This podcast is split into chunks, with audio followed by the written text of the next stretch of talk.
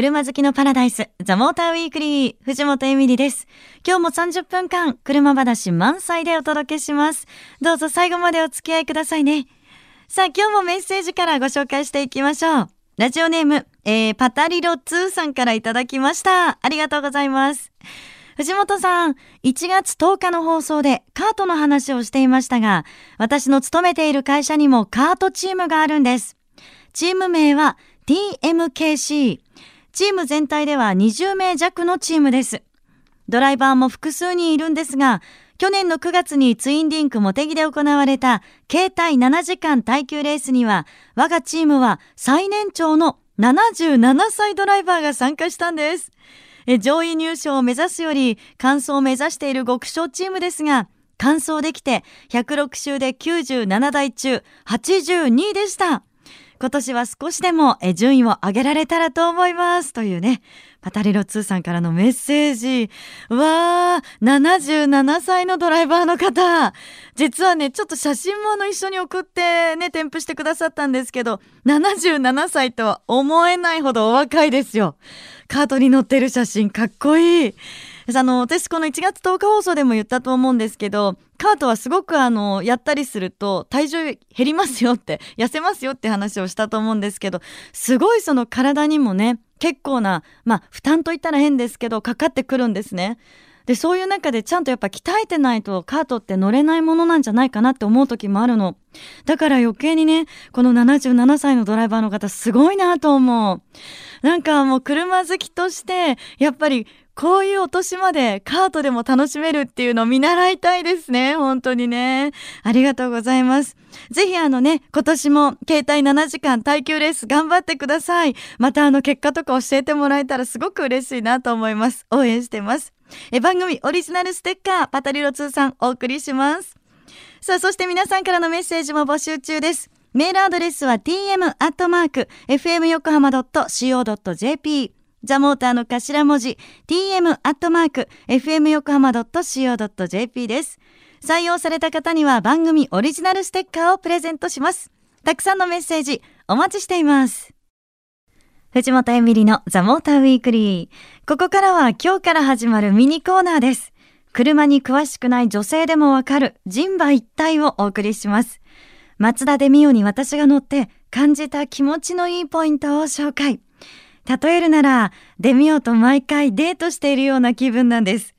車に詳しくない女性でも、松田デミオが提唱する人と車の気持ちいい関係、人馬一体が理解できる、そんなコーナーです。デミオとのデートに一緒に出かけてくださったのは、松田デミオの開発担当者の竹内富子さんです。第1回目の今日は、デミオのデザインについてお伺いしました。わあ、これが松田デミオなんですね。そうなんですよ、藤本さん。こちらが新型デミオになります。いかがですか、デザインの第一印象は。なんかあのー私本当にサイズはコンパクトで扱いやすいなっていうふうに思うんですけど、あの、可愛さの中にやんちゃ感みたいなのもあって、ええなんだろう、やんちゃ可愛いみたいな感じがするんですよ。やんちゃさってどっから来てますかね？やっぱり顔ですよね。そうですね、はい実はこの新型デミオのこの顔のデザインっていうのがもうまさにあの獣の表情なんです。でこのフロントのヘッドランプあたりでは、その獣の瞳なんですね。ですからあの機械というよりはまさにやんちゃな獣のようなまさに藤本さんの印象通りのデザインになってます。いやなるほどなんか今竹内さんに言われて思ったんですけどなんかこうね撫でたくなるようなええ可愛さ、いい子いい子したくなるような感じ、はいだからすごい最初に初めて会ったんですけど、ええとってもこう身近に感じる気がします。あーよかったです。うんじゃあ、ぜひ触れてみましょう。はい、あーちょっとなんか楽しみだな。じゃあちょっと乗らせていただいてドアを開けさせていただきたいと思います。はい、どうぞ。今あれですね。すごくどうです？ドアを開けた瞬間の感触っていうのはあのすごく難しいことは私全然わからないんですけど、すいません簡単な言葉になっちゃうんですが、はいすっごい楽です。あそうですか、はい。よかったです。あの実はですねこのデミオのドアのこの外側のハンドルなんですけども女性の方にも開けやすいようなまず位置なんですね。こう腰の高さにハンドルがありますのでこう手を上げたところにスッてハンドルがあります。そして重さとかいかがでした？あ重さもすごくあの軽々とっていう感じ、ええ。なんて言うんでしょう。あの手応えがない感じではないんですけど、えなんかドアを私開けてるよねっていうその動作えが、はい。あのすごく当たり前のような馴染んでるような感じなんです、え何なんですかねこれは。藤本さんがこう仕草で手をぐっと引かれるこの手を引かれる力に合わせてこのドアの操作力をチューニング設定してるんですね。ですからドアってこう軽すぎちゃうとバンってこう一気に開いちゃいますし重すぎるとすごくよいしょって開けなきゃいけないのでその腕を引く力人間が引く力に合わせてこのデミオのドアの操作力っていうのを設定してるんです。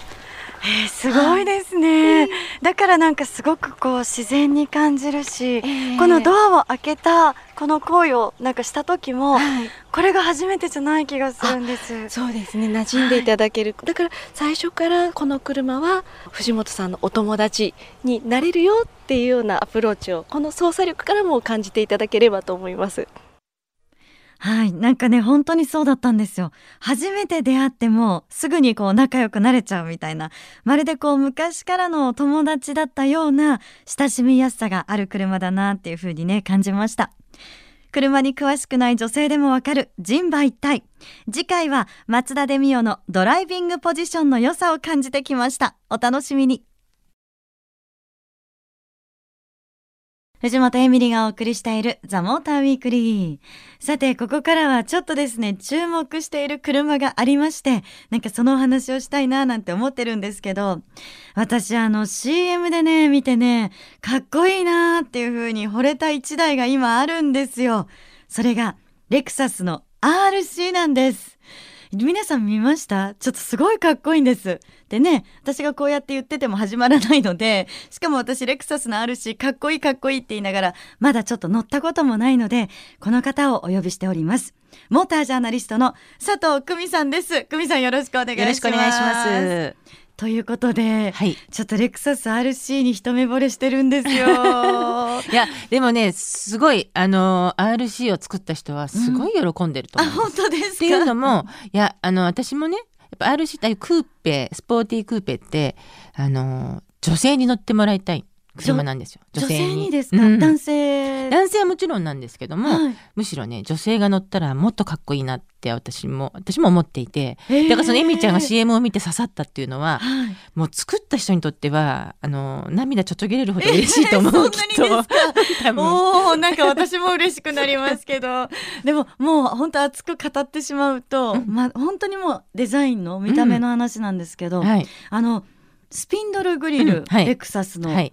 あれがそのなんていうんですかね、クーペにこんなに合うと思わなかった。あ、それはね、実は私も思っていて、ええあの、スピンドルグリルが出た時に、私はちょっとね、正直、えって、はい。え、こんなえぐいのって、こんなえぐい顔になんのレクサス ちょっとね、最初見た時には、ギョッとしたんですよ。正直、今だから言うと。あのごごつさというかね、うん奇抜さというか、ねそう、ものすごくこうこう強い顔、うんこわもてでしょ、で、それがね、やっぱり RC になった時に、もちろんね、その RC に合うデザインにはなってるけれども、うん。あ、全くエミリちゃんと同意見で、ね、こんなに馴染むんだって、ええなんかこうデザインの妙みたいなのをね、ええあ見せつけられましたね。本当ですか、うん久美さん。そう、あの、私も本当にそのスピンドルグリルの、まあ、ワイルド感というか、そういうものと、うんで、あと、サイドから見た時の、本当にその流れるよううなんデザイン。はい。ワイルドさと美しさって、こうやって共存できるものなんだなっていう、かね、すごく CM を見ながらそんなことを思って 素。晴らしい。かっこいいと思ってたんですけど、まあ、実際にでもどんな車なのかはまだちょっと分かってないということで、はい。まあ、RC ってどんな車なんですか？そこからお願いしたいなと、すいません。あの先ほどねその女性にもお勧めしたいということで、うんああいうクーペの形見るとなんかこうスイコールスポーツカーみたいなイメージを持っちゃう方もいると思うんですけども、はい。決してそんなことはなくもちろんそのスポーティーな側面もあるんだけれども、えー特にあのやっぱレクサスっていうのはねこう日本を代表するプレミアムブランドじゃないですか。うん。ですごくそのラグジュアリーの要素ももうたくさん持っていてあの、まあ、例えばエンジン RC でいうとエンジンがこう2種類あって、はい。えー V6 の3.5リッターと,、えー、と2.5のハイブリッド2種類あるんですね。例えばその2.5のハイブリッドなんかはもう本当にぜひとも女性に乗ってもらいたいなっていうようななんか乗り心地もすごい快適だしええあのバージョン L と F スポーツ2種類あるんだけれども、はい。まあ、F スポーツの名前の通りちょっとこうスポーティーな味付けでバージョン L はそのやっぱラグジュアリーな乗り味なんですよ。ええもうこれねハンドル切った時のこうはなんかこうちょっとねオタクっぽいけど、こはいうステアリングの質感とかはい。結構ねうわいいなってえ思うんえですよ。え、ハンドル切った時のその、こうなんかそのハンドルのフィーリング？はい。こうお重さとか軽さもあるしなんどう表現すればいいんだろう？そのストレスなくなく回るというか、ええなんかそういうねこう雑味のないハンドルの切れ味？なんかっていうことはきっと私が乗っても、うん。あのそういうふうにあ運いや転しやすいって誰が乗って感じるもねわかると思います。そういうハンドル切った時の感覚って俺手のひらを通してねこう返して伝わってくるじゃないですか。はいでそれがその単純に重い軽いだけじゃなくてねなんかそのこう丸いハンドルが回る時のこう抵抗感のなさとか、そこをスッとこうね気持ちよく回るや回るっていう感じ。そうなんですうんね、でそのハンドルのフィーリングそのものも気持ちいいんだけども、だからそれといい一緒に車もスッとこう動いてくれるので、味わいたい。そこ。いいな乗ってみたい。デザインがねあの車でねスッとこう動かしてる自分みたいな、うわすっごいかっこよくないですか？想像しただけで。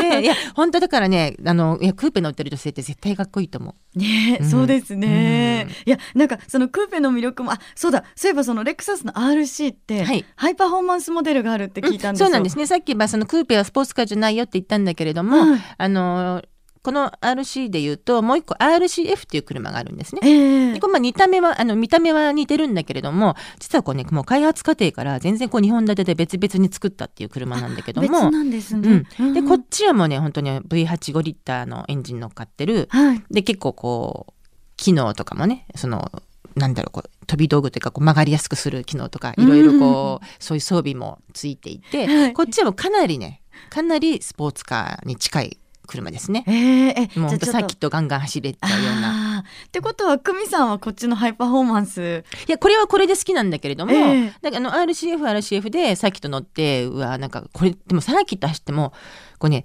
あのなんていうのかな。ドキドキしないですごい V85 リッターだから速いんですよ、ええ。あのパワーはめちゃめちゃあるんだけどもはい。なんかこのすごいパワーをなんか安心して操れる、えー、そういうねこう安安全な車なのねあそうなんですね。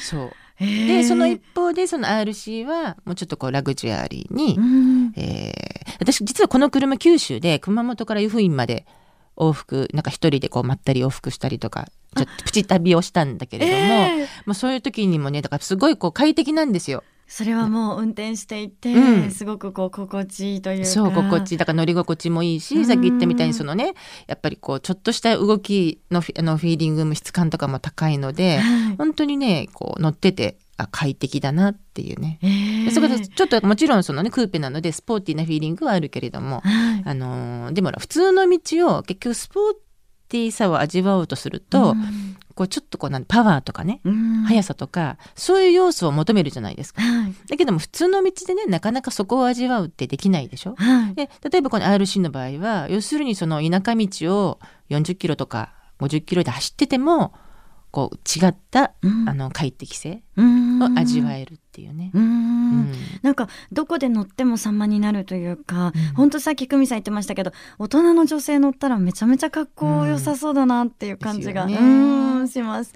ただクーペって私あのあんまり正直乗ったことないんですね特にね、うん。あの今こう日本国産のクーペはもう絶滅危惧種なんですよ。絶滅危惧種ってすごい。本当にもうあもうわずかみたいそうな本当にわずかで、ええ。えー、と実は私もあの免許取ってからずっとそのこ国産のクーペから、まあ、輸入車にも乗ってますけども本当クーペ好きなんですね。うんで昔は選択肢がいっぱいあったんだけれども今はい本当に国産車のクーペってほとんどなくてでそれこそもう4年前になるのかなあの86が、はいトヨタの86出た時にはちょっとした話題になりブームになったじゃないですか。うんでなんかもうか人気がないから作らないみたいなことをね言うメーカーもいるんだけども。でもあんだけこう歓迎されるってことはやっぱりクーペを待ってる人とかねクーペ派は絶対いるんですよ。ってことですようね。ん実際あの海外ではクーペっていうのは多いですか、あのそうですね絶対数はともかくとして、うんやっぱりそのセダン例えばね普通のセダンを作ると大体セダンワゴンクーペってこうセットでねあクーペも作られ作るるんですよ。うんだからそのあのーほら基本の骨格としてセダンがあるからセダンである程度数が売れればそんなにねセダンほど売れないクーペもちゃんと一緒に作ってくれるわけですよ。あでそういう考え方でねクーペももうちょっと作ってくれればいいんですけどあね。ねえ、うん。なんかもったいないですよね。見たらやっぱりかっこいいなって思うから、うん。日本でねクーペってその絶対にその86と一緒で欲しがっている方はいいるんだなっていうのがあるんであればね、それで86もね結構私うん。あのー乗っている方からあのメッセージとかいただいたりとかしてやっぱ女性でもね、はい。こう熱烈な86ファンっているんですよ。はい。で昔もう本当にこれもなんか年がバレるというか死後なんだろうけど 昔はそのクーペをねセクレタリーカーって言って、ええ。秘書が乗る車。でアメリカなんかであのもう結構その女性が、ええ。まあ、若い女性でもねそのクーペに乗ってちゃちゃっとこう動いてたっていうそのセクレタリーカーなんていう言葉があるくらいだからやっぱり女性が乗っても乗って似合う車なんですよ。クーペっていうのは。そうなんですね、うん。セクレタリーカー。っていう言い方も、されてたりしたんですね。じゃあちょっとねなんか女性の皆さん、うん。まあ、男性の皆さんもそうなんですけど、ん。特に女性の皆さんもクーペね。ね注目してもらい本つつ当してほしいですね。そして日本のメーカーさんもうん。そういう魅力的なクーペを出してほしいなと、ですね。うん、思いました。はい、久美さん今日もいろいろありがとうございました。ありがとうございましたこの時間佐藤久美さんに来ていただきました。藤本エミリがお届けしてきましたザモーターウィークリー。まあなんかね今日はそのレクサスの RC ということでクーペなんかね私自身もあの今日話をしていてクーペっていいかもな欲しいなっていうふうに思ってきました。でやっぱりクーペイコールかっこいいであるならばその本人もね乗ってる本人もかっこよくありたいなっていうことをすごく感じたんですよ。私もしクーペを買って乗るとしたらパンツスーツとかで颯爽と乗りたいんですね。